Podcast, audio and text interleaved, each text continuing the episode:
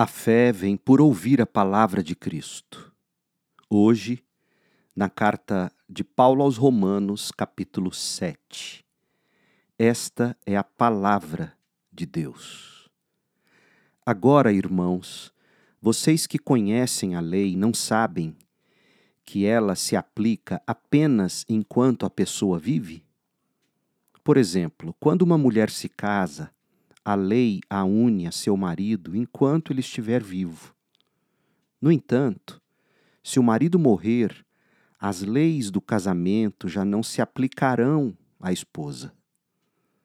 Portanto, enquanto o marido estiver vivo, se ela se casar com outro homem, cometerá adultério. Mas se o marido morrer, ela ficará livre dessa lei e não cometerá adultério ao se casar novamente. Assim, meus irmãos, vocês morreram para o poder da lei quando morreram com Cristo. E agora estão unidos com aquele que foi ressuscitado dos mortos. Como resultado, podemos produzir uma colheita de boas obras para Deus. Quando éramos controlados pela natureza humana, desejos pecaminosos atuavam dentro de nós. E a lei despertava esses desejos maus que produziam uma colheita de obras pecaminosas cujo resultado era a morte. Agora, porém, fomos libertados da lei, pois morremos para ela e já não estamos presos a seu poder. Podemos servir a Deus não da maneira antiga, obedecendo à letra da lei, mas da maneira nova, vivendo no Espírito. Por acaso, estou dizendo que a lei de Deus é pecaminosa? Claro que não. Na verdade, foi a lei que me mostrou o meu pecado. Eu jamais saberia que cobiçar é pecado se a lei não dissesse não cobice. Mas o pecado usou esse mandamento para despertar dentro de mim todo tipo de desejo cobiçoso. Se não houvesse lei, o pecado não teria esse poder.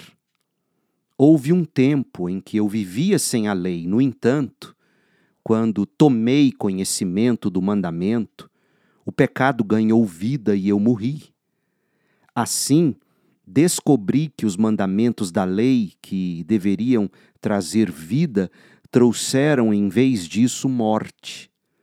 O pecado se aproveitou desses mandamentos e me enganou, e fez uso deles para me matar. Isso, porém, só demonstra que a lei em si é santa, e santos, justos e bons são seus mandamentos. Mas então a lei que é boa foi responsável por minha morte? Claro que não o pecado usou o que era bom para me condenar à morte. Vemos com isso como o pecado é terrível, usando os bons mandamentos de Deus para seus próprios fins perversos. O problema não está na lei, pois a lei é espiritual e boa. O problema está em mim, pois sou humano, escravo do pecado. Não entendo a mim mesmo, pois quero fazer o que é certo, mas não o faço. Em vez disso, faço aquilo que odeio. Mas, se eu sei que o que faço é errado, isso mostra que concordo que a lei é boa. Portanto, não sou eu quem faz o que é errado, mas o pecado que habita em mim. E eu sei que em mim, isto é, em minha natureza humana, não há nada de bom, pois quero fazer o que é certo, mas não consigo. Quero fazer o bem, mas não o faço. Não quero fazer o que é errado, mas ainda assim o faço. Então, se faço o que não quero, na verdade não sou eu quem o faz, mas o pecado que habita em mim. Assim, descobri esta lei em minha vida. Quando quero fazer o que é certo, percebo que o mal está presente em mim. Amo a lei de Deus de todo o coração. Contudo, há outra lei dentro de mim que está em guerra com minha mente e me torna escravo do pecado que permanece dentro de mim. Como sou miserável! Quem me libertará deste corpo mortal dominado pelo pecado? Graças a Deus. A resposta está em Jesus Cristo, nosso Senhor. Na mente quero, de fato, obedecer à lei de Deus, mas, por causa de minha natureza humana, sou escravo do pecado.